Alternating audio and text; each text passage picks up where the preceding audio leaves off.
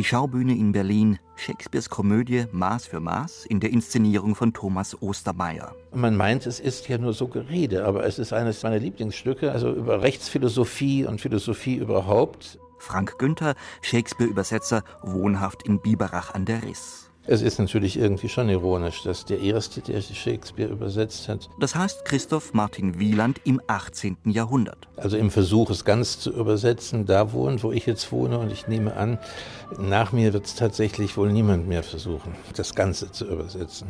Von den insgesamt 37 bekannten Shakespeare-Stücken übersetzt Frank Günther gerade sein 35. Das erste Ding habe ich in zwei Wochen übersetzt die erste Grobübersetzung von Viel Lärm um nichts. Das heißt, in dem ersten, ich habe mir gedacht, wenn ich jetzt anfange, mir Gewissenskonflikte zu machen, ob das Wort jetzt so oder so genau heißt, komme ich über die erste Seite niemals raus. Also ich muss es in einem Wusch einfach durchgehen. Nach dem Prinzip fast wie Simultandolmetschen. Da muss jetzt was stehen, schreib was hin. Maß für Maß hat Frank Günther natürlich auch übersetzt. Ostermeier ließ für seine Inszenierung allerdings eine eigene Übersetzung anfertigen, gewissermaßen maßgeschneidert für seine Absichten. In diesem Stück findet sich erstaunlich wenig Handlung, dafür sehr viel Gerede. Mein Fürst, es käme mir vor wie eitles Geschwätz, wenn ich versuchen würde, Ihnen die Prinzipien des Regierens zu erklären. Da ist kein Maß, sondern da ist gerade das die Atemlosigkeit, die entsteht, wenn plötzlich zwei völlig konträre Welten aufeinander prallen und völlig verschiedene Sprachen stattfinden. Und ich habe mein Möglichstes getan, um sie so weit wie möglich voneinander zu trennen und eine völlige Disharmonie an Sprachstilen in dem Stück entstehen zu lassen, die sich alle vollkommen widersprechen. Und ich glaube, dass ich dadurch dem Originaltext ein Stück näher bin, natürlich als ein Schlegel, der einen allgemeinen lyrischen Sprachteppich über das Stück ausgebreitet hat. Wo August Wilhelm von Schlegel und seine Zeitgenossen Shakespeare einebneten, indem sie das Vulgäre, Obszöne, die Gassensprache entweder eliminierten oder auf das hohe Podest der Literatur hoben, ist es heute oft umgekehrt. Alles wird zur Alltagssprache verflacht. Shakespeare führte 3000 neue Wörter in die englische Sprache ein. Das heißt, er war der Erste, der bis dahin nur gehörte und gesprochene Wörter niederschrieb aber auch selbst neue erfand. Für Shakespeare beginnt Sinn und Wahrheit erst dann, wo Sprache aufhört. Sprache ist das beste Mittel, sich misszuverstehen. Sprache ist der Urquell allen Streites und Hasses auf der Welt, weil jedes Wort immer in seinen Doppeldeutigkeiten und Vieldeutigkeiten immer andere Bedeutungen bereithält, die der andere aus einem Satz entnehmen kann, die man gar nicht gemeint hat. Ich nehme Ihre Worte als Geisel. Sagen Sie, was Sie sind und legen Sie Ihr vorbestimmtes Kostüm an. Ich habe nur eine einzige Zunge und ich möchte Sie bitten, sprechen Sie wieder so wie vorher.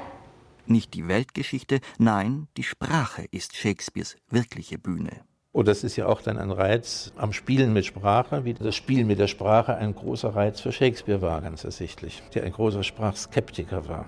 Ist bei der gehobenen Sprache, die auf der Bühne die Adligen sprechen, der Sinn meist eindeutiger, so liegt dort die Schwierigkeit, angemessen den Rhythmus der blank, also reimlosen Verse wiederzugeben.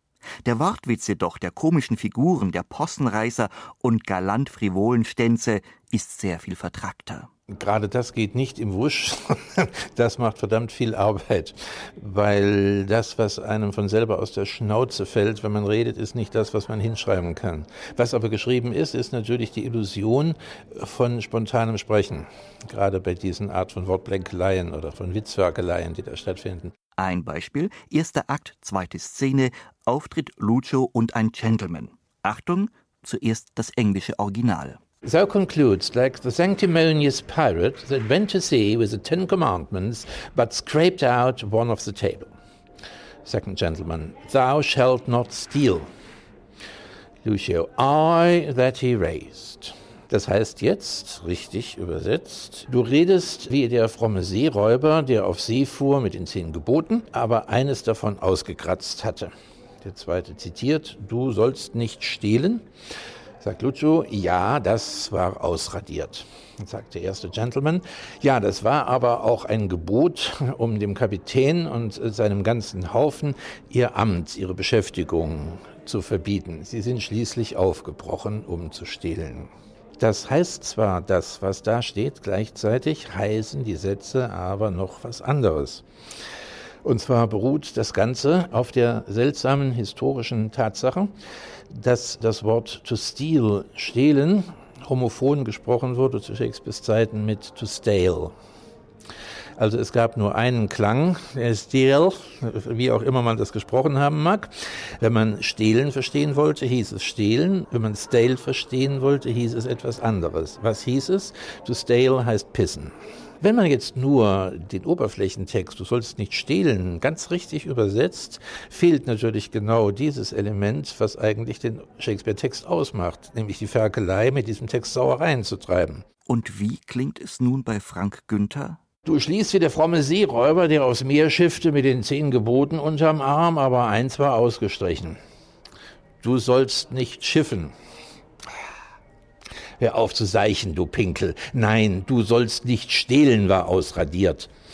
Ja, also das war aber auch ein Gebot, das hätte dem Captain und seiner ganzen Blase ja geboten, auf jedes kleine Geschäft zu verzichten. Die waren schließlich zu Schiff nicht nur um zu schiffen, sondern um zu stehlen.